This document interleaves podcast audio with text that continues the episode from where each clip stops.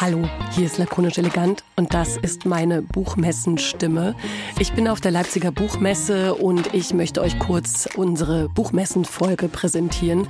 Wir haben ja aufgezeichnet am 27. April und zwar während in der Messehalle parallel die Verleihung des Preises der Leipziger Buchmesse gelaufen ist. Und deswegen werdet ihr das an der Atmo hören. Ihr werdet da auch live miterleben können, wie diese Stimme immer mehr entstanden ist. Aber vor allem war für uns wichtig und deswegen möchte ich das nochmal kurz erzählen, dass parallel Dinja Gücieta den Preis der Leipziger Buchmesse in der Belletristik gewonnen hat. Und er hat am Ende der Preisverleihung gesagt, alle Nominierten sollten doch nochmal mit ihm auf die Bühne kommen. Und eigentlich müsse man quasi diesen Moment miteinander teilen. Und das war ganz schön, weil das passiert parallel zu unserem Gespräch. Und unser Gespräch in Lakonisch Elegant mit 54 Books, dem Internetfeuilleton, mit dem wir einmal im Monat eine Ausgabe zusammen aufnehmen, drehte sich eben genau um diese Frage. Was bringen Literaturpreise und müsste man sie nicht sogar manchmal teilen? So, jetzt äh, schalte ich um quasi in die Situation auf der Leipziger Buchmesse und das klingt nicht ganz so schrecklich wie das Gekrächze von mir. Aber ich wollte euch das erzählen. Viel Spaß bei dieser Folge Lakonisch Elegant. Deutschlandfunk Kultur. Lakonisch Elegant meets 54 Books. Heute mit einem Thema, zu dem ich, Christine Watti, keine Meinung habe, aber dazu gibt es ja noch viele andere Leute in dieser Runde. Kais ist zum Beispiel da. Ja, hallo. Ich habe eine sehr dezidierte Meinung zu Preisen. Ich finde Preise richtig toll. Wer ist noch da? Was Simon Winterling ist da und ich habe noch keine richtige Meinung mir gebildet, habe aber jetzt ganz viel im Vorfeld, wo ich sagte, ich muss gleich nochmal einen Podcast aufzeichnen gehen, es geht um Buchpreise, hat der Erste direkt gesagt, ja, sie super teuer geworden. Ah. Und dann sagte ich, nee, nee, nee, nee, nee, Auszeichnung. Wobei, auch das möchte ich kurz sagen, meine Mutter sich am Wochenende den neuen John Irving gekauft hat und hat sie gesagt, der hat 72 Mark gekostet. Hat sie gesagt? Hat sie gesagt. Liebe Grüße an meine Mutter. Simon. Genau, Simon, du sagst es schon, Simon Sana. Ich bin auch da. Ähm, ich habe eine Meinung zu Buchpreisen und die ähm, werde ich später kundtun dann. Das ist ein ganz schön guter Cliffhanger. Gell? Jetzt kommt erstmal die Werbung und dann kommt Berit. Dann kommt Berit. Ähm, ich bin auch da, genau. Und ich habe auch eine starke Meinung zu Preisen, aber ich werde sie als schwache Meinung kaschieren im Gespräch. Aus Gründen möglicherweise. Aus persönlichen Gründen.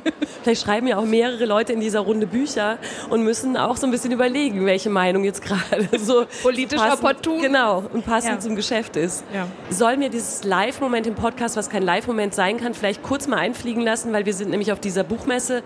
Falls ihr irgendwie laute Applaudierungen im Hintergrund hört, liegt es daran, dass gerade in diesem Moment wirklich der Preis der Leipziger Buchmesse verliehen wird.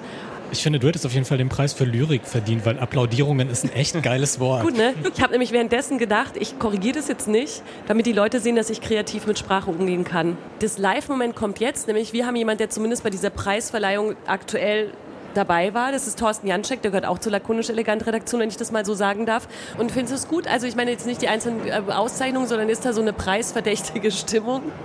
Da ist eine total preisverdächtige Stimmung, weil das äh, immer so gemacht wird, äh, dass äh, es preisverdächtig wird mit schönen Pausen, wenn der Umschlag geöffnet wird, kleine Spannungselemente, großer Jubel. Aber ich habe auch eine Frage, gibt es auch so einen großen Geldschein?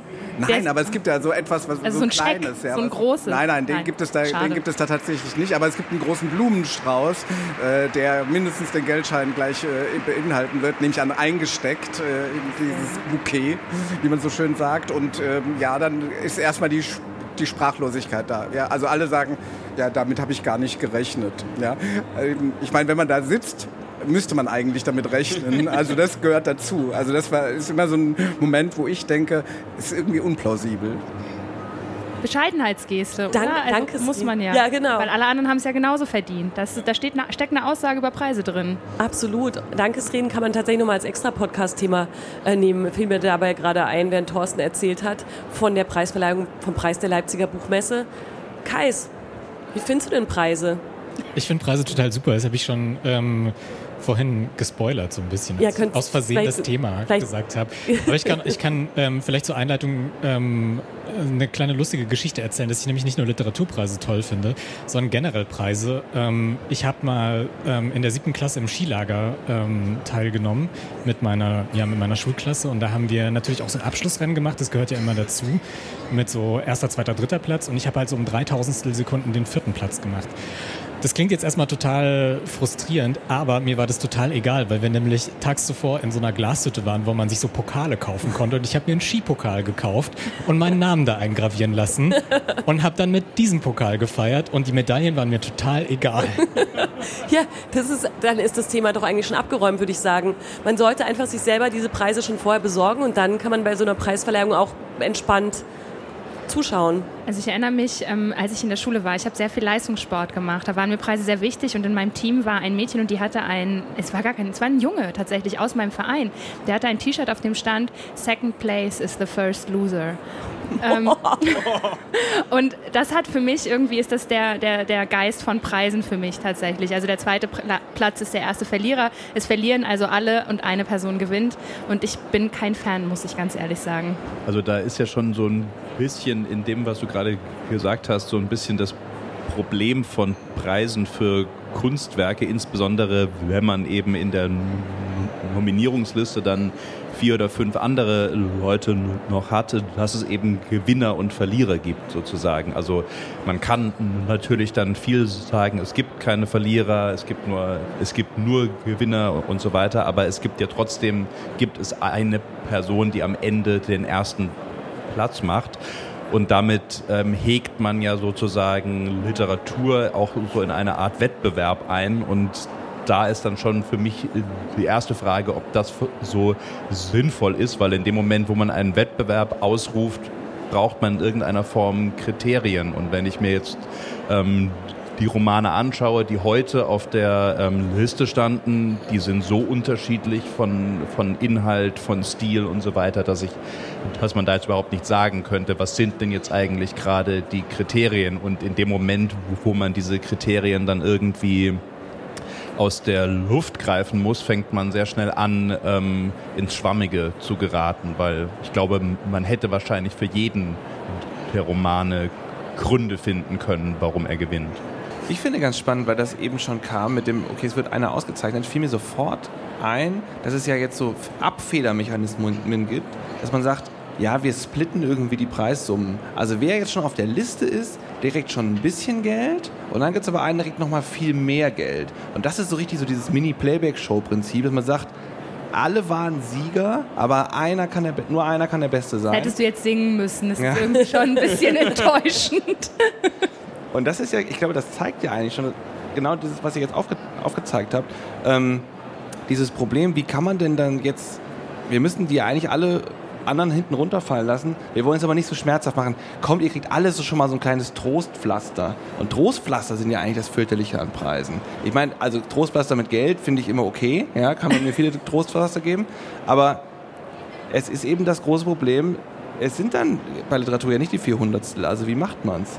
Das Problem ist eben auch, finde ich, dass diese Trostpreise ja schon zeigen, welche Funktion Literaturpreise mittlerweile haben. Die haben nämlich eine massive Förderungsfunktion, weil es gibt einfach nicht mehr so viel Geld von den Verlagen für Bücher. Und deswegen ist, wenn man so ein Buch gemacht hat und man kriegt keinen Preis, ist das schon ein bisschen bitter, weil man einfach äh, das Geld schon gut gebrauchen kann von vielen Preisen. Und ich glaube, deswegen äh, sind auch viele AutorInnen jetzt nicht geneigt zu sagen, Preise weg weil das ist halt eine sehr, sehr gute Einnahmequelle.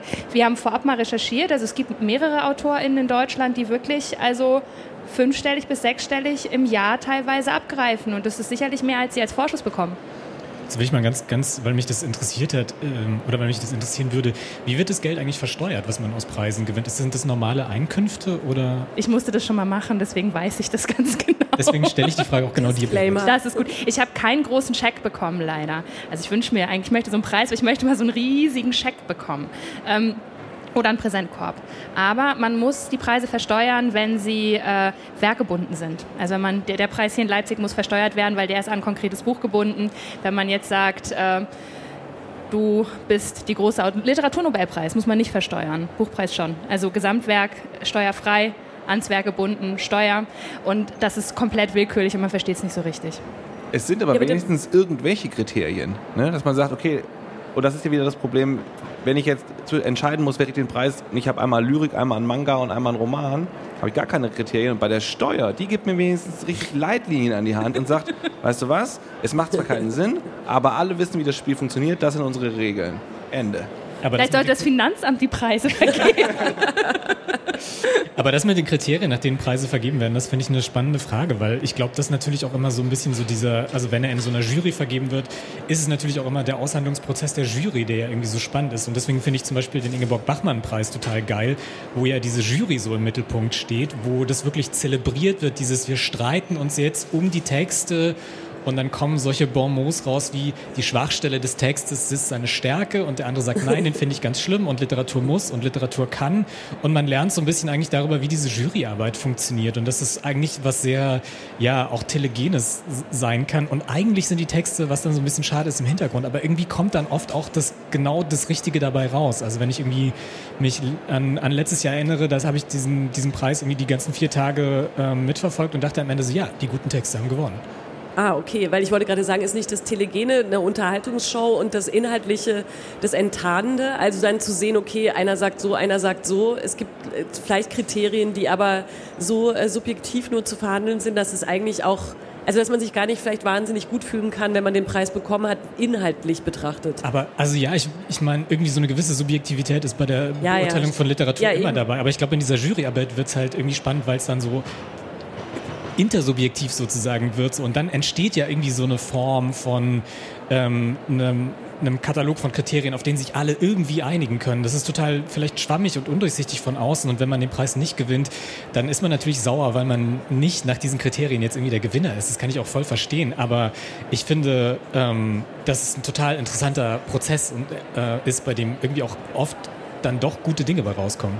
Aber die, äh, die Frage ist ja, ich, also ich habe einen Verdacht, dass Juryarbeit überhaupt nicht über inhaltliche Kriterien läuft, wenn sie nicht parallel im Fernsehen übertragen wird, sondern dass es da sehr, sehr viel um Strategie geht. Ne? Ich bringe das Buch durch und helfe dir dabei, dein Buch durchzubringen und dann schaffen wir gemein. Also ich glaube, da geht es ganz viel um sozusagen Konflikt- und Beziehungsarbeit, oder? Also ich glaube, da geht man rein und man hat halt so ein paar Bücher, die würde man gerne durchbringen und dann manipuliert man, besticht man, bedroht man. bis man sie dann auf der Liste hat. Warst du schon mal in einer Jury, Berit? Nee, aber ich, ich bin leidenschaftlich dabei. Ich sollte mal in einer sein, glaube ich. Ich glaube, es klingt eher nach Game of Thrones bei dir. Ja, aber ich glaube, Juryarbeit ist Game of Thrones. Ich also war tatsächlich mal. Warst du mal in der Jury? Nein, noch nicht. Warst du? Nein. Nein? Also ich war in der Jury der, Literatur, der Hamburger Literaturförderpreise und... Wen ja, hast du bedroht?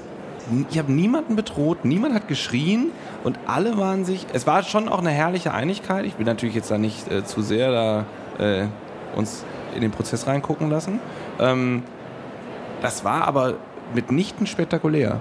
Also es war wirklich nicht vergleichbar mit dem, was beim Bachmann-Preis äh, passiert, weil halt, ich glaube, ne, so dieses Telegene ist wieder das, dann spielt man Rollen und da haben wir keine Rollen gespielt, sondern jeder kam und hatte Favoriten, man hat darüber gesprochen, man hat vielleicht auch ab und zu mal überzeugt und gesagt, nee, das siehst du falsch. Das war aber eine relativ ruhige inhaltliche Arbeit die aber natürlich, ich meine, ich bin kein ausgebildeter Literatur, Literaturwissenschaftler, sondern das ist bei mir einfach so geschmäcklerisch gewesen. Ich glaube, das hat mir gut gefallen. Und dann haben manche Leute gesagt, nee, aber das und das sind die Schwachstellen, das habe ich dann manchmal eingesehen und manchmal auch nicht.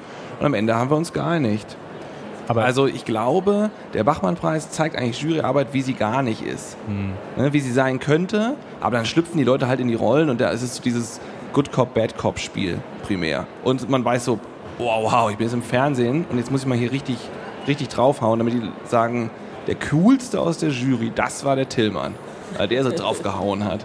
Das glaube ich tatsächlich auch, dass Juryarbeit überhaupt nicht abgebildet wird beim, beim Ingeborg Bachmann-Preis, zumindest nicht so wie Juryarbeit außerhalb des Ingeborg Bachmann-Preises ist. Ganz einfach, weil in dem Moment, wo man, so vermute ich, ähm, Juryarbeit so ab, ab abbilden würde, wie sie tatsächlich ist, dann müsste man wahrscheinlich auch Sachen abbilden, die man sich, was Preise angeht, häufig auch nicht eingestehen will. Weil ein Preis ja häufig auch eine Funktion hat, um zum Beispiel ein bestimmtes Thema nach vorne zu bringen oder einen Roman auszuwählen, der jetzt gerade eine besondere Relevanz hat, unabhängig davon, ob es ein sehr guter Roman ist oder ob ein anderer Roman vielleicht der bessere gewesen wäre, was immer das heißt.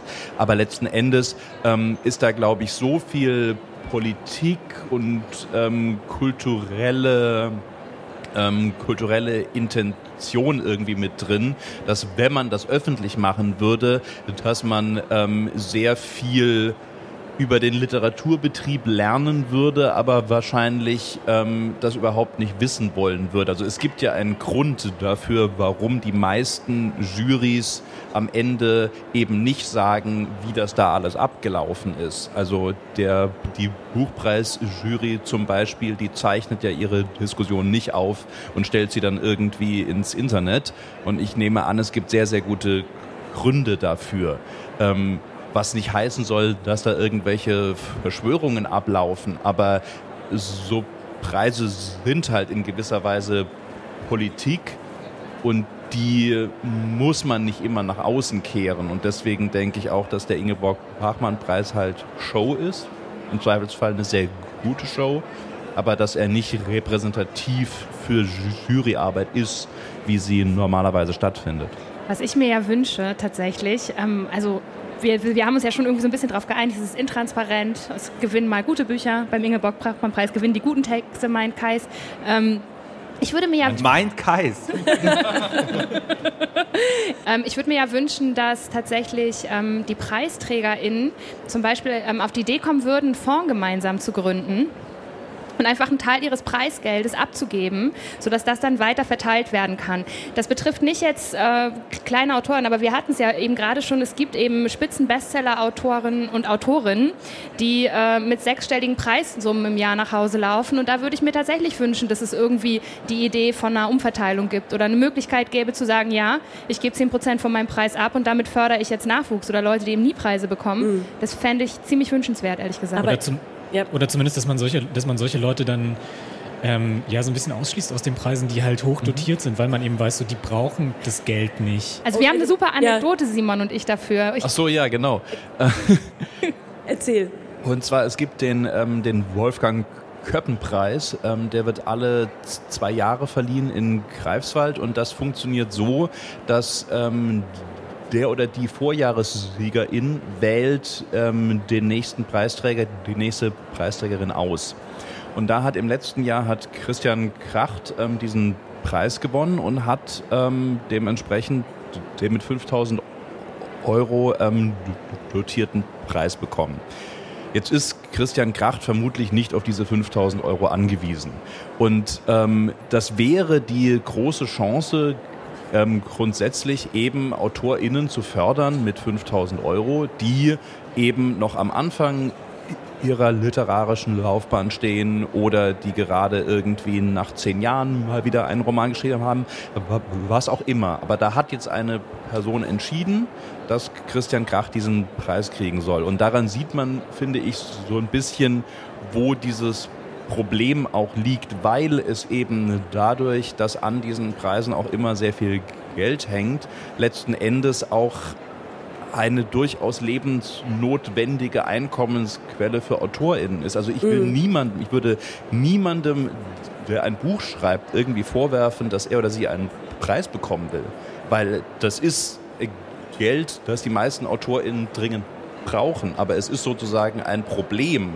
Aber man kann ja auch das Renommee mitnehmen. Müssen. Man kann ja das Renommee mitnehmen als Christian Kracht und sagen, die 5000 Euro gebe ich jetzt weiter. Ne? Natürlich. Also meine, die Möglichkeiten gibt es ja auch. Aber, das er, aber, aber ich will nur kurz sagen, ich meine, das könnte er machen, müsste man ihm überlassen, ob er sich so entscheidet. Aber also die Preise sind ja eben keine Förderung, sondern die sind ja die Idee, wir zeichnen etwas aus, aus welchem Kriterium auch immer.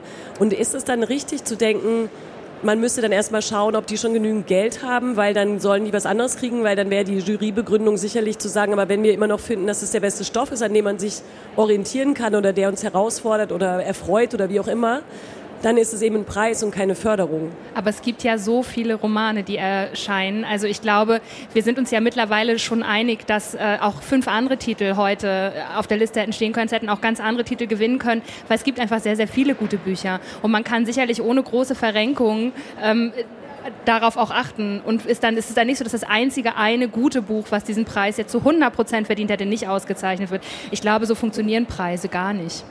Oder man macht eben grundsätzlich einfach etwas anderes mit diesem Geld, weil wenn eben ein Preis, ich bin mir jetzt gerade nicht sicher, wie der Preis der Leipziger Buchmesse dotiert ist, aber zum Beispiel der Georg Büchner Preis ist mit 50.000 Euro dotiert. Ähm, jetzt könnte man ja auch einfach sagen, man gibt diesen Preis einer Schriftstellerin, einem Schriftsteller, der die das aus welchen, ähm, aus welchen Gründen auch immer verdient hat.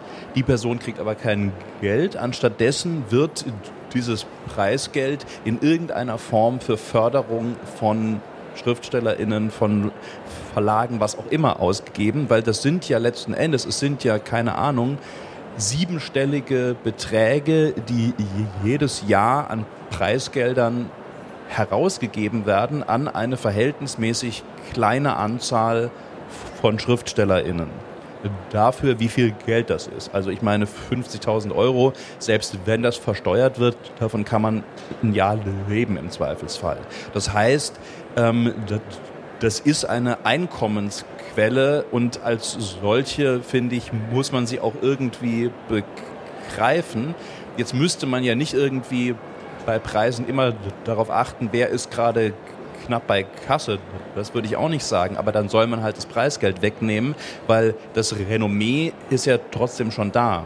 Ist das Renommee auch da? Ohne, ohne Preisgeld. Ich, ich wollte gerade sagen, es klingt ja wirklich eher so, als würdet ihr, als wärt ihr eher so weniger gegen die Preise als gegen die Preisgelder. Ähm, ich, ich, bin tatsächlich auch nicht dafür, dass man sagt, du kriegst keinen Preis, weil ich habe jetzt deine Steuererklärung vom letzten Jahr gesehen. Das finde ich tatsächlich auch. Ähm, Preis für die schönste Steuererklärung. Ja, Preis, das, der Finanzamtpreis für die schönste Steuererklärung. Ähm, nee, ich bin tatsächlich wirklich dafür, dass sich AutorInnen auf irgendeine Art und Weise zusammentun und eine Lösung finden, von ihren Preisgeldern abzugeben. Das würde ich wirklich wahnsinnig wünschenswert finden.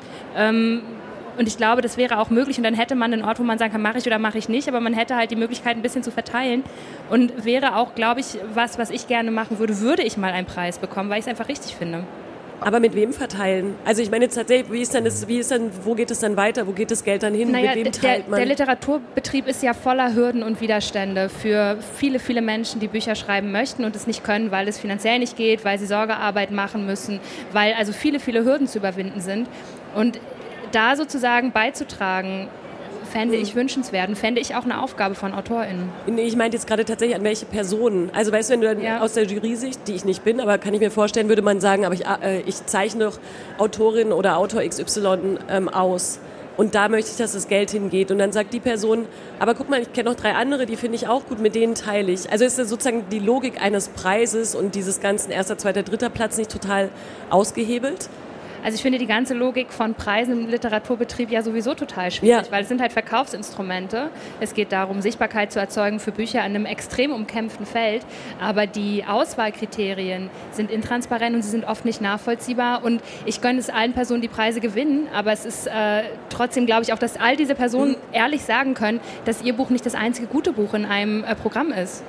Ich glaube, das definitiv ja. Da würde ich, also das sagen zu können, das finde ich auch voll in Ordnung. Und ähm, aber ich habe da immer so ein bisschen so ein Problem mit, dass man sagt, okay, ich teile jetzt meinen Preis. Also das Geld, glaube ich, ist so eine, so eine Sache für sich, aber dann wirklich sich hinzustellen und zu sagen, ich möchte, dass auf dieser Urkunde nicht nur mein Name steht, sondern auch der Name meiner vier Mitnominierten zum Beispiel wenn ich da in der Jury sitzen würde oder auch so als Literaturkritiker, was ich auch manchmal bin, würde ich das als einfach krassen Affront ähm, gegen meine Arbeit auffassen, weil mein Job in dem Moment ist es ja auch, diese Literatur zu beurteilen. Dafür bin ich da. Dafür hat mich die Stadt, keine Ahnung, Bremen, Leipzig, das Wolfgang-Köppen-Institut, God knows wer, ähm, angestellt und ich mache diesen Job nach bestem Wissen und Gewissen, wenn ich nicht gerade in irgendwelche Game of Thrones Intrigen verwickelt bin.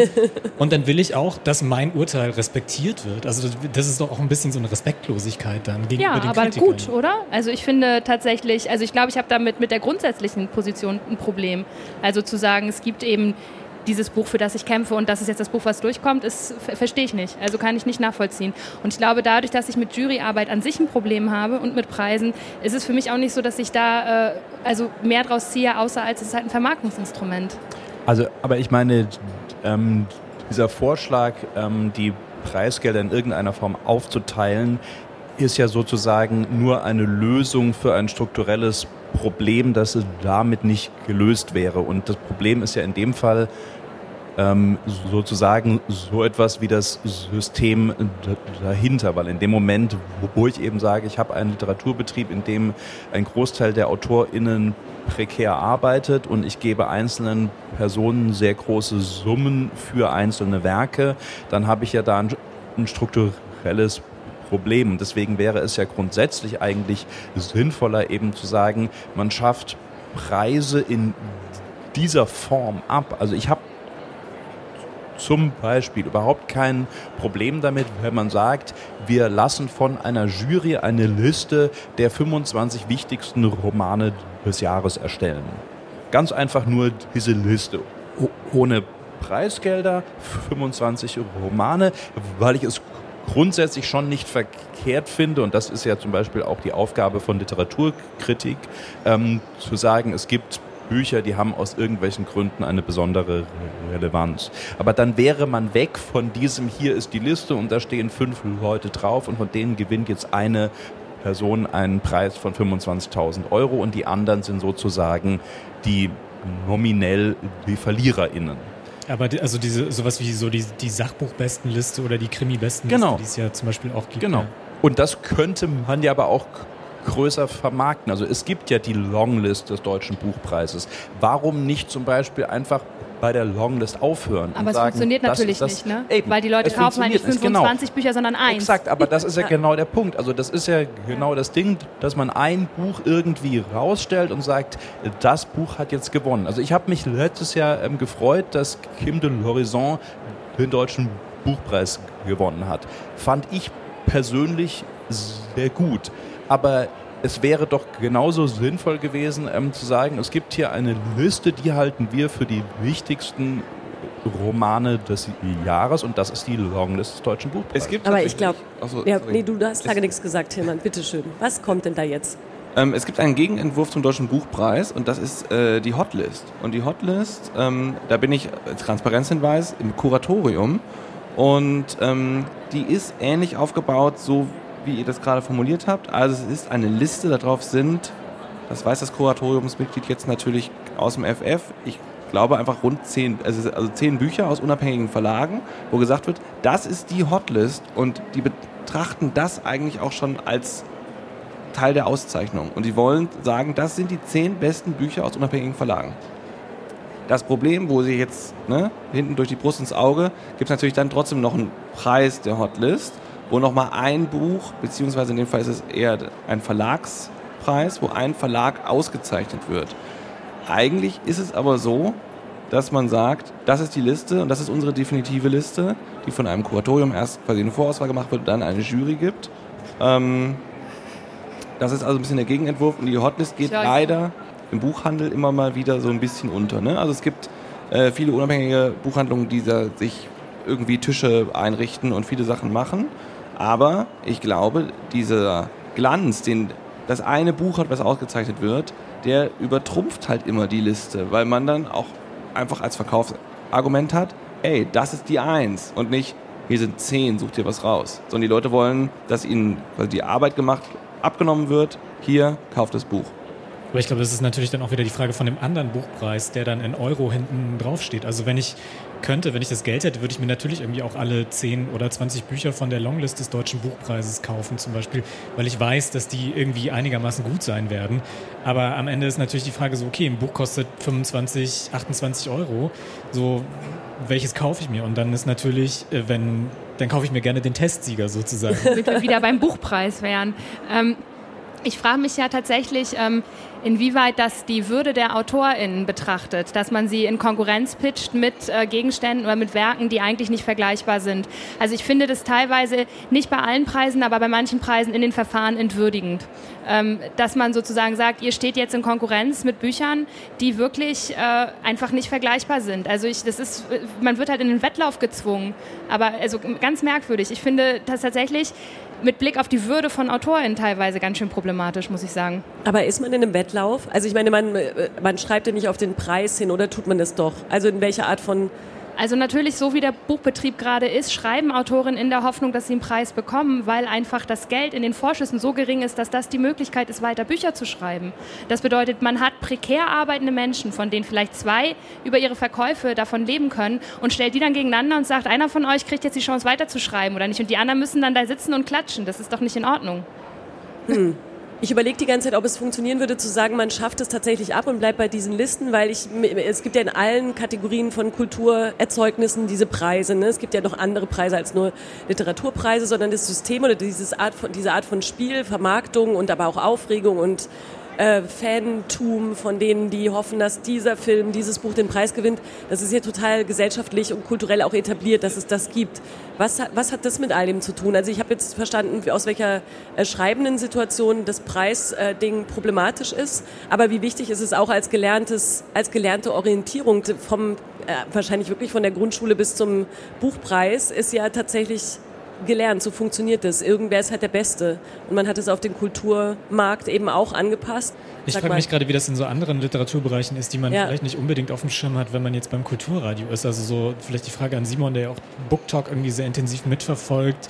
Äh, Stimmt, wie ist da eigentlich die Preissituation? Also wie, wie wird da damit umgegangen? Gibt es da Preise? Das ist eine sehr gute Frage. Also ich weiß, ich weiß nicht genau, wie die Frage oder was Preise angeht, aber da ist halt ähm, die Situation jetzt gerade, wenn du BookTok ansprichst, ähm, die AutorInnen tatsächlich sind größtenteils nicht auf die Preise angewiesen, weil die ihre Bücher in Summen verkaufen. Davon kann ein Buch, das selbst auf der Longlist des Deutschen Buchpreises steht, im Zweifelsfall nur träumen. Und was wir hier ja in dem Fall haben, ist ja auch irgendwie so eine kulturelle Selbstbestätigung, wenn eben ein Buch den Buchpreis ähm, gewinnt, dann ist es ja nicht nur ein Buch, das möglichst viele Menschen gut finden sollen, sondern dann ist es ein anspruchsvolles Buch. Dann ist es Literatur, Literatur und ähm, hat aber auch nicht den Anspruch, dass es irgendwie 500.000 Menschen lesen, sondern wenn das 25.000 Menschen lesen, dann ist es schon ein Erfolg ähm, gewesen. Und deswegen, es geht in dem Fall ja auch tatsächlich irgendwie um kulturelle Selbstbestätigung Bestätigung und nicht nur darum zu sagen, das Buch sind, ähm, ist das Buch, das von den meisten Menschen gelesen werden will, weil wenn es darum gehen würde, dann würden Bücher ähm, gewinnen, die behaupte ich jetzt mal, die meisten von uns hier nicht gelesen haben. Würde sich denn was ändern, wenn diese ähm, Auswahl der auf den Listen und so weiter sich ändert? Da passiert ja tatsächlich was. Da gab es ja, also passieren ja doch hin und wieder mal Dinge. Also auch jetzt für dich, Berit, mit der großen Kritik daran, dass es, dass die Preise eigentlich dieses Verhältnis so manifestieren. Wenn man sagen würde, ist es statt die abzuschaffen oder zu sagen, die müssen ganz anders aufgestellt werden, wenn sich aber die Short- und Longlists ändern, sich da die Jurys auch noch mal mehr ähm, oder mehr ein Auge drauf werfen, wer da eigentlich draufsteht und wer zum hundertsten Mal ausgezeichnet wird oder wer mal darauf gehoben werden kann? Ich glaube, das Problem ist so strukturell, man müsste es dann tatsächlich zu Ende denken und ja. sagen, wir haben ein prekäres Feld und wir wollen was vergeben, also machen wir jetzt Hunger Games oder wir machen, wer kann am längsten springen oder am längsten die Luft anhalten, weil ich meine, das ist das Niveau, auf dem wir hier arbeiten. Diese Werke sind nicht vergleichbar. Mhm. Und es werden, also es werden Menschen zur Unterhaltung von einem Kulturpublikum in eine Konkurrenzsituation gezwungen. Also, und sie können nicht Nein sagen, weil das Geld halt so wichtig ist. Und ich finde das also weiterhin, ich bin wirklich einfach dagegen. Ein klares Statement würde ich damit sagen. Kais, du bist weiter dafür? Ich würde auf jeden Fall sagen, dass ich so, so, ein, so ein bisschen, also gerade was so Behrens Argumentation angeht, äh, es mich auf jeden Fall so ein bisschen zum Nachdenken gebracht hat, weil das mit der Konkurrenzsituation stimmt irgendwie. Gleichzeitig denke ich mir so, das Buch ist ja fertig, also ist ja nicht so ein Wettschreiben oder so. Aber ähm, dass es schwierig ist und dass da Menschen in prekären Beschäftigungen ja eigentlich so gegeneinander gepitcht werden sozusagen, das ist schon auch so ein bisschen so, das bringt mich zum Nachdenken. Ja, ich, ich bin, ich habe weiter keine Meinung. Toll. Also ich, keine abschließende. Ich bin nicht ganz sicher. Also, aber ich muss wirklich über dieses Wettlaufargument nachdenken, weil das habe ich überhaupt nicht auf dem Schirm gehabt. Ich dachte, entweder, also genauso wie in anderen Lebensbereichen, entweder funktioniert das, was man macht, oder es funktioniert nicht, ganz krass gesagt. Und ist es dann, also ist der, macht der Preis, ist der, der wirklich der, so das, der Tropfen, der das fast zum Überlaufen bringt, oder einfach nur noch so ein Shishi, was möglicherweise zur Unterhaltung dient oder zur Orientierung, aber was sozusagen nicht so sehr dafür steht für eine Situation, in der dann wiederum schreibende Menschen, Schriftsteller, Schriftstellerinnen sind. Tillmann? Ich werde bei meiner nächsten Juryarbeit, die nicht abzusehen ist bisher, ähm, auch darauf achten, ob Leute sich anschreien oder nicht in geschlossenen Räumen. Ähm, sonst könntest du damit anfangen. Sonst könnte ich damit anfangen, würde es dann einführen und einfach nur noch durchdrücken, was ich gerne für Preise hätte. Und ich würde dann auf jeden Fall den Christine Watti Lyrikpreis ähm, durchdrücken. Oder halt einfach den Preis, wo ich in der Jury sitze, sagen, den kriegt jetzt Christine Watti. Ende aus. ich will echt gerne mal einen Preis. Ich sag's, wie es ist.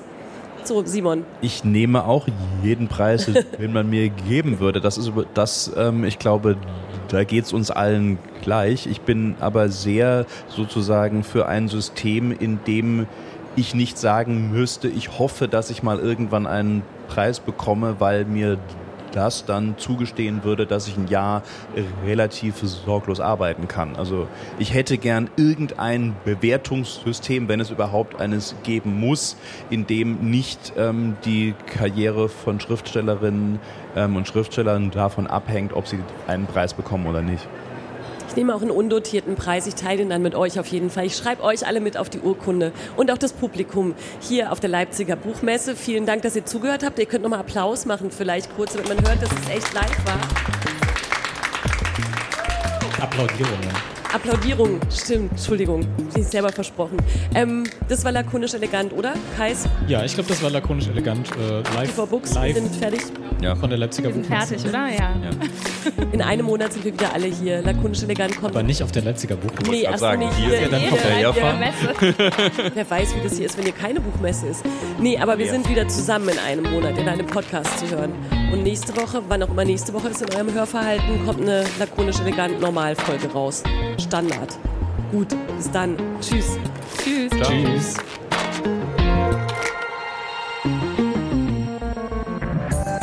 Mehr von Deutschlandfunk Kultur hören Sie auch in unserer App. Der DLF Audiothek. Jetzt kostenfrei herunterladen für Android und iOS.